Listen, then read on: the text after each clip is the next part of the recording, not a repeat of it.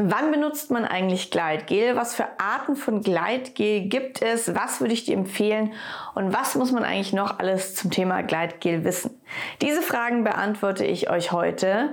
Ich bin die Katrin Ismaier, Gesundheitspraktikerin für Sexualkultur und Sexualcoach und ich arbeite mit Frauen oder mit Paaren und auch in der Zukunft zum Beispiel jetzt bei unserem gemischten Tantra Paar Retreat mit Singles, also eigentlich mit allen Menschen, die Lust haben, sich selbst, ihren Körper mehr zu spüren und dadurch eine erfülltere Sexualität haben. Ich habe Online-Kurse und Vor-Ort-Retreats dazu oder Events in München. Schaut gerne mal auf meiner Homepage vorbei, wenn euch das interessiert. Mich würde ja mal von euch interessieren, Nutzt ihr Gleitgel und wenn ja, was sind eure Erfahrungen? Schreibt es doch gerne mal in die YouTube-Kommentare, falls ihr bei YouTube zuhört oder schreibt mir auch gerne eine Instagram-Nachricht, wenn ihr hier beim Podcast zuhört. Ja, lasst uns reinstarten. Noch ganz wichtig zu sagen, Donnerstag ist immer Podcast-Tag. Also jede Woche gibt es einen neuen Podcast und dafür gerne abonnieren auf YouTube oder dem Podcast, um nichts zu verpassen. Ja, Thema Gleitgel. Ich habe letzte Woche an dem Wochenende mein Tantra Frauen Retreat gehabt. Es war wieder mal so, so, so schön. Und auf meiner Packliste bei meinen Retreats steht als ein Punkt auf der Packliste Gleitgel. Und ja, das äh, führt dann immer schon dazu, dass man so das Gefühl hat, irgendwie, einer hat mal gesagt, eine Shades of Grey Play, äh, Packliste ist das irgendwie. Und es führt natürlich zu viel Tuscheln und Kichern und äh, ja, irgendwie auch Aufregung. Und dann vor Ort, wenn wir dann das Gleitgel benutzen, zum Beispiel bei einer Massage an sich selber, dann habe ich da jetzt am Wochenende wieder gehört, krass, äh, das war das erste Mal, dass ich Gleitgel benutzt habe. Und das zum Beispiel von einer Frau, die 45 war. Und dann dachte ich so, krass, krass, krass, krass. Und deswegen mache ich dieses Video, weil ja anscheinend es doch genügend Menschen immer noch gibt, die noch nie Gleitgel benutzt haben und dementsprechend eindeutig was verpassen. Also erstmal die Frage, wann benutzt man denn das Gleitgel? Entweder benutzt man Gleitgel, wenn man sich selbst befriedigt, also bei der Masturbation. Und Genau, und da finde ich, ist das unabdingbar. Vor allem bitte, bitte, bitte, liebe Männer, Menschen mit Penissen, nutzt bitte Gleitgel. So diese trockene Haut zu rubbeln, das ist nicht gut. Das führt zu Desensibilisierung. Über die Eiche ständig so ohne Gleitgel oder ohne Massageöl zu rubbeln. Das kann desensibilisieren, sodass du mit der Zeit weniger spürst. Also nimm bitte Gleitgel dazu. Und genauso natürlich wie, wie bei einer Vulva, einer Vagina. Ähm, ja, also da äh, musst du natürlich für dich entscheiden, ob du das möchtest oder nicht. Oder jeder muss natürlich für sich entscheiden, ob es so schon feucht genug ist ich meine, beim Mann, beim Penis kommt oft äh, einiges an Lusttropfen auf. Das kann man dann ja auch schön verreiben, aber meistens zieht es auch schnell wieder ein und manche Männer haben auch gar nicht so viel Lusttropfen. Aber möglicherweise reicht es ja dann auch. Und genauso bei der Frau gibt es ja auch unterschiedliche Arten oder, oder Stufen von Feuchtheit. Und ja, also aber einfach nur die Einladung bei der Selbstbefriedigung Gleitgel zu nutzen. Hier natürlich auch aufzupassen, da komme ich gleich noch dazu, was für Sextoys hast du und was für den Gleitgel benutzt du. Dann natürlich Gleitgel mit ins Vorspiel zu integrieren. Und ich glaube, dass auch so viele Menschen kein Gleitgel benutzen, weil man sich so fragt, für was brauche ich denn eigentlich ein Gleitgel? Ich habe auch jahrelang in meiner Sexualität kein Gleitgel gebraucht, weil ja, weil halt, weil, weil. genau. Ähm, aber wenn man dann auch mal so in diese tantrische Welt eintaucht, wo es ja auch viele Massagen gibt, wo man sich zum Beispiel mal eine Genitalmassage ganz achtsam gibt. Dafür ist Gleitgel ganz toll und ganz wichtig für diese Massagen. Aber auch beim Vorspiel, wenn man sich gegenseitig einen Handjob gibt. Wie gesagt, das ist einfach ein ganz schönes Gefühl, wenn da Gleitgel dazukommt oder Massageöl dazukommt und man eben nicht beim Mann oder bei der Frau so auf diese trockenen Stellen anfängt zu rubbeln, das führt zu Desensibilisierung, das ist nicht gut, nutzt gerne Gleitgel. Natürlich auch hier, es muss auch gar nicht übermäßig viel Gleitgel sein und das ist eure Entscheidung, wann ihr es mit einbezieht, wann nicht, ähm, weil zum Beispiel es ja dann schon oft eher so ist, also würde ich jetzt mal aus meiner Praxis erzählen, dass wenn man dann Gleitgel im Genitalbereich genutzt hat, man vielleicht nicht mehr unbedingt dann noch in den Oralverkehr geht, wenn da schon überall Gleitgel ist. Das heißt, natürlich kommt es auch ein bisschen drauf an, was ist euer Vorspiel, wie läuft es ab. Man braucht es natürlich nicht jedes Mal, aber ich finde es trotzdem gut, es einfach neben Bett zu stehen zu haben und im Falle dessen, dass man sich schön gegenseitig massiert, es einfach da zu haben. So, und jetzt habe ich schon was angesprochen, wo ich mir ein paar YouTube-Videos angeschaut habe. Und da wurde immer nur über das Thema Penetration, Geschlechtsverkehr, Sex geredet, dass man beim Sex Geschlecht, äh, Gleitgel braucht. Ja, aber wir haben ja gerade gehört, Masturbation, Vorspiel ist doch genauso ein Thema. Und ich habe so das Gefühl, dass ganz viele Menschen denken, ja, also Gleitgel braucht man nur beim Geschlechtsverkehr, wenn die Frau nicht feucht genug wird.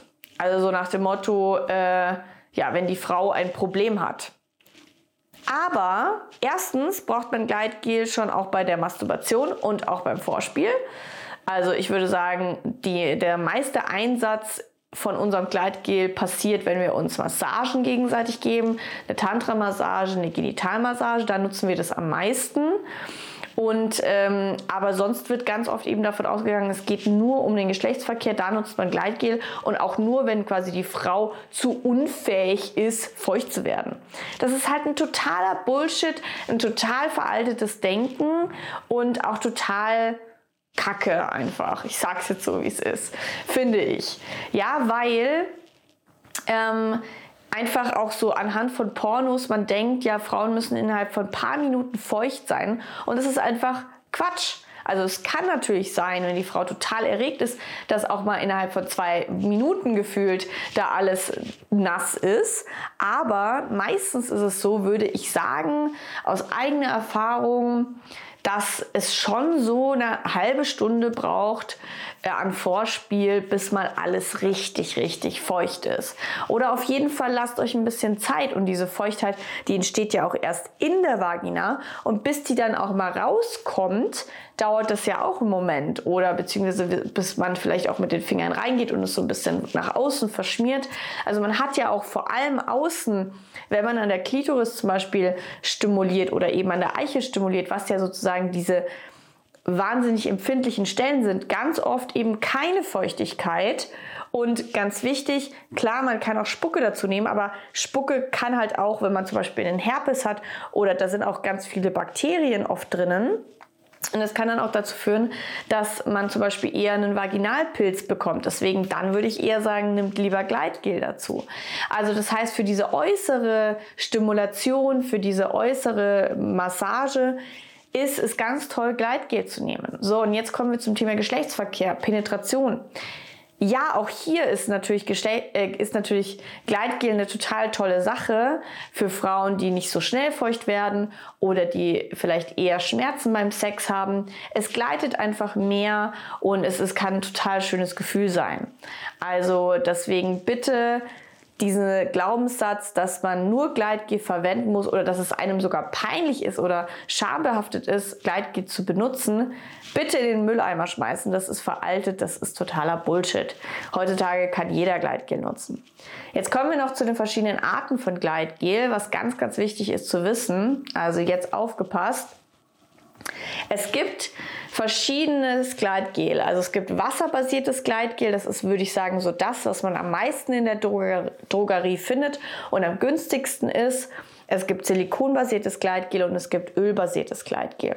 Das wasserbasierte Gleitgel, das ist wie gesagt am häufigsten zu finden, aber das zieht auch wahnsinnig schnell ein. Das heißt, man muss immer wieder was nachnehmen und es wird dann manchmal so pappig.